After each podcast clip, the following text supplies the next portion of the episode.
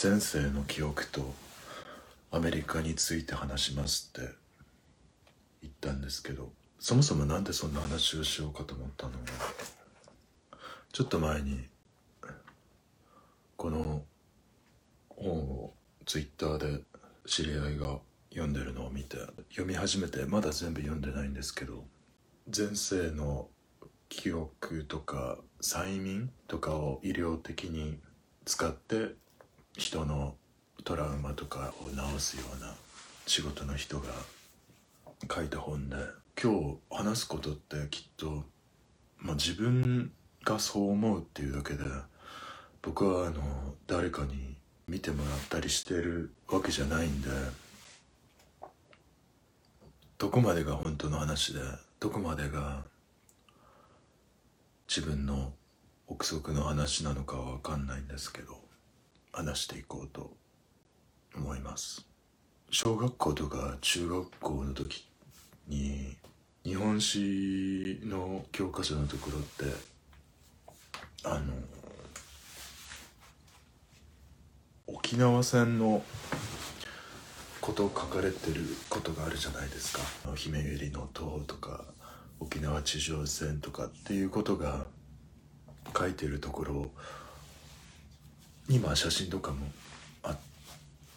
てこう授業中とか他の科目の授業中とかもその沖縄戦のページばっかりずっと自分が見てたんですよ今思えば。あ高校の時もか。高校の時も見ていてで帰り道とかも中央図書館札幌の図書館が帰り道にあってでそこによってレーザーディスクとかビデオカメラとか違うビデオテープかを見れる空間があったんですけどそこで沖縄地上戦のドキュメンタリーのことばっかり借りて見てたんですよね。でそれはなんか自分がまあもちろん見たいなと思ってたんですけどでももっとなんかすごい自然な行為であのそういうものを見ていてなんでかとかは全然考えなかったんですよね。でああこんなことがあったんだっていうふうには思ってたんですけど。でちょうどその頃多分中学生の時かな沖縄の朝の連ドラのチュラさんってやってたと思うんですけども。家族がよくそのチュラさんを見てて横目に面白いなくらいに見てたんですよ。あ見え方変ですか？俺。縦にしますね。これの方がいい？それであのあ沖縄のねことをずっとあの考えてたんですよ。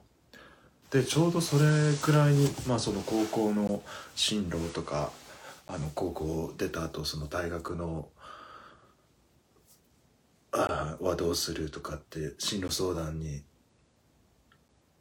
なるじゃないですか。でちょうどその時にはもうあのギター弾いててそれで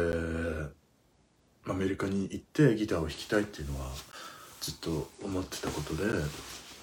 でそれであとその時今思えばその時になんかずっと漠然とあの浜辺で海辺あの綺麗な海のところで暮らしたいなってのもずっと思ってたんですよね。でなんかそういうところで暮らしができたらっていうのも思ってて。だけどきっとその時はギターを弾くっていうことが勝ってたんだと思うんですよ自分の気持ちが。でまああの親とも相談していろんな方にお世話になってアメリカに行くことになができてボストンで大学生活してた時に友達と遊んでってふとゴミのワイワイしてるんですけどなぜかその時に自分がすっごい広いお寺みたいなところで日本かどうかわかんないんですけど多分アジアのどこかだと思うんですけど綺麗な緑が見えるところで座禅を組んでるお坊さんが見えてで結構なんか体格がいいんですよ。ででもそれってあ自分だってわかるんですよね。なんかそういう時って。あとそれともう一つ沖縄で飛行機に乗ってでこう戦争に自分が関わってる風景がなんかポツポツポツと見えてきてて。でもまあこれも自分が昔から沖縄地上戦の映像ばっかり見てたからだからこう勝手になんかこうつなげてるだけかもしれないんです。しれないん。ですけど、まあ、そういう風景が見ることが大学の時に結構多くて何なんだろうなと思っててまあそんな感じで大学生活を終わる頃に卒業した後どうなるかっていうのもあって西海岸に行ってポップスの伴奏をしていくんだろうなっていうふうに思ってでそれにつながるような過ごし方をしてたんですよねでもその卒業していくにつれてなんかそのちらついてくる沖縄戦の映像とかあとそのアメリカに住んでいてで住んでみて気づいたあのあなんかすごい敏感だった時期があるんですよ。あのアメリカ第二次世界大戦があの終わってそれでアメリカの文化がすごく日本に、えっと、入ってきて自分たちの親の世代が割と戦後に生まれて果たして、まあ、宮崎駿とか倉沢明とかそれ以外にもたくさんまあそれ以外にもって言い方は大変失礼ですけどあの、まあ、そこであの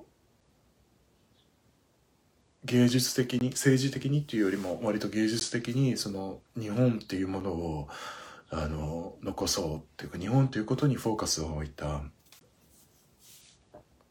作品作りをしてる人のものとかにもあの興味を持ち始めてその時に自分が一番思ってたのが果たして自分はアメリカから入ってきた文化をそのまんま受け取ってこう上辺のあの娯楽の部分だけを楽しいな楽しいなと思っただけで好きだって思っちゃってるだけででも実はそのちゃんと日本の文化とか日本が何かみたいなところを感じないでこのまま来ちゃってるんじゃないかみたいなことにすごくなんか今はもう全然そんなのいや好きだからいいじゃんで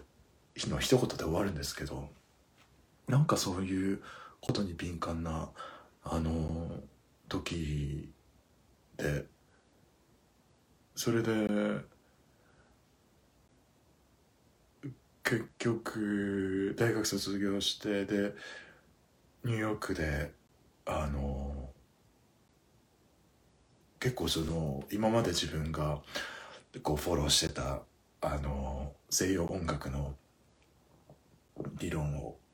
使ったものもうブルースとかジャズとかも含めてもうそういうのを全然聞きた聞きたくない時期が出てでそこでインプロとかノイズとかそういう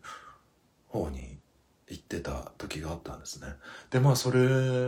もうんアメリカにいることもないのかと思い始めてで一旦日本に戻ろうと思った時にそれが1 2 3年前。でその時に日本に行くんだったら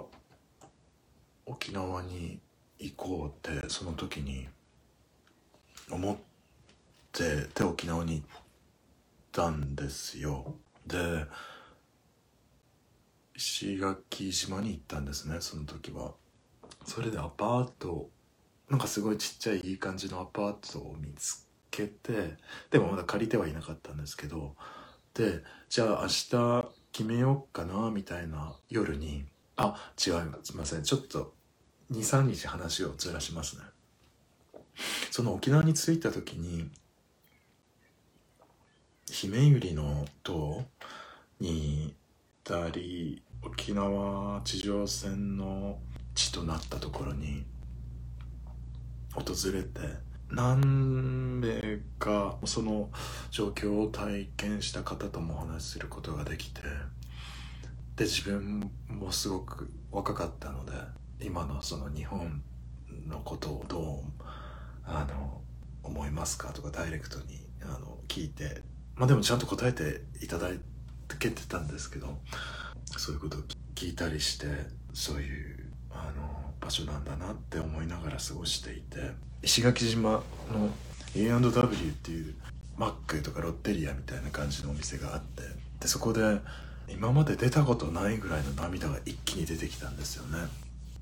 何時間ぐらい泣いてたんだろう。なんかもう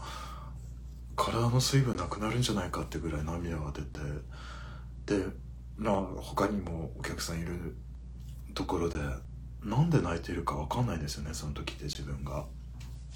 でまあある程度落ち着いた後にまた石垣島の街の中に戻ったら幽霊って言っていいのか分かんないんですけど見えたんですよ。戦争の後のなんかその風景みたいなのがぼやーってなんか透明人間みたいな感じで生きてる方亡くなった方とかなんで亡くなったかとかっていうのもななんか見える感じの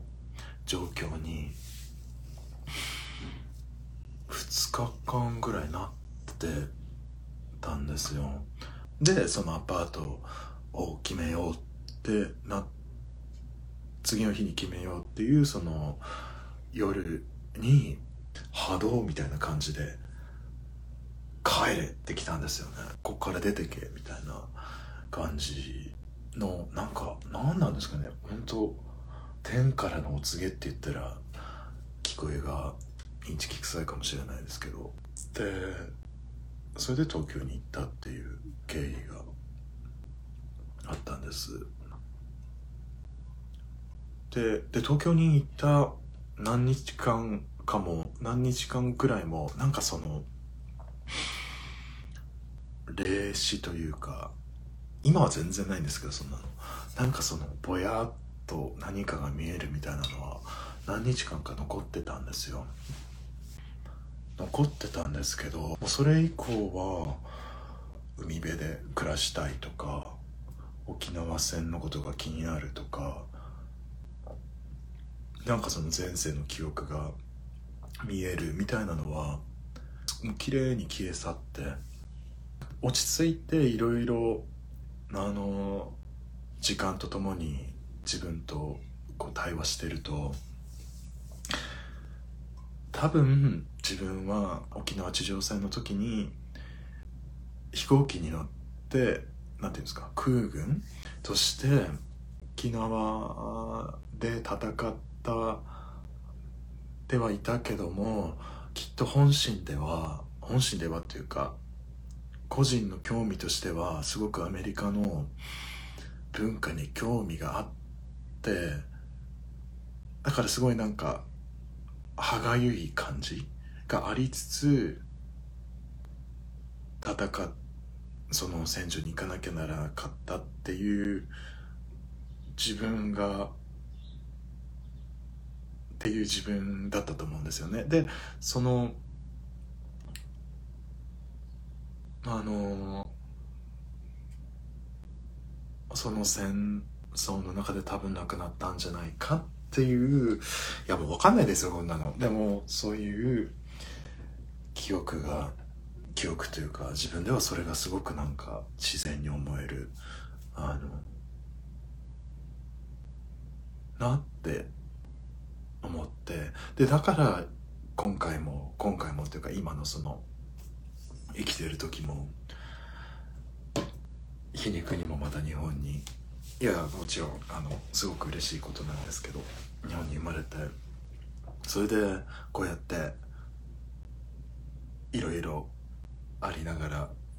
アメリカに来て何かそのアメリカにこう引っかかってあのいろいろやってていこうとしてるのかなみたいなことを思ってます。でいつか本当になんかそういうあのねあのその前世の記憶っていうのは引き出せる人が世の中にはいらっしゃるとのことなのであのタイミングを見て答え合わせじゃないですけどそんなことができたらなと思ってます。何年か前に、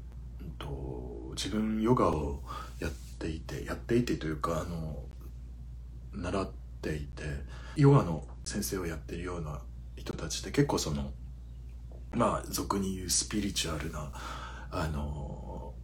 ことをよくあの知ってる方が多くて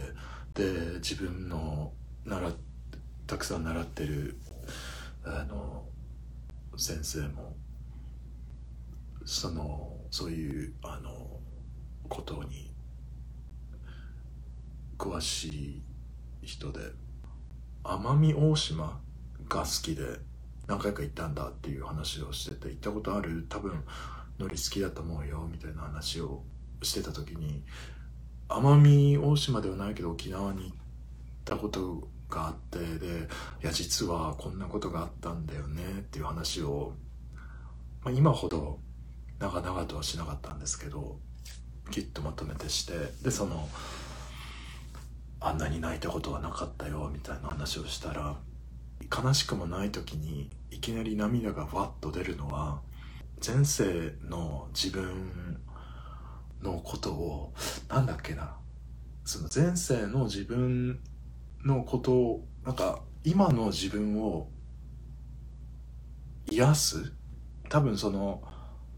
許してあげるというか何なんですかね。なんかその前世の記憶から自分をいい意味で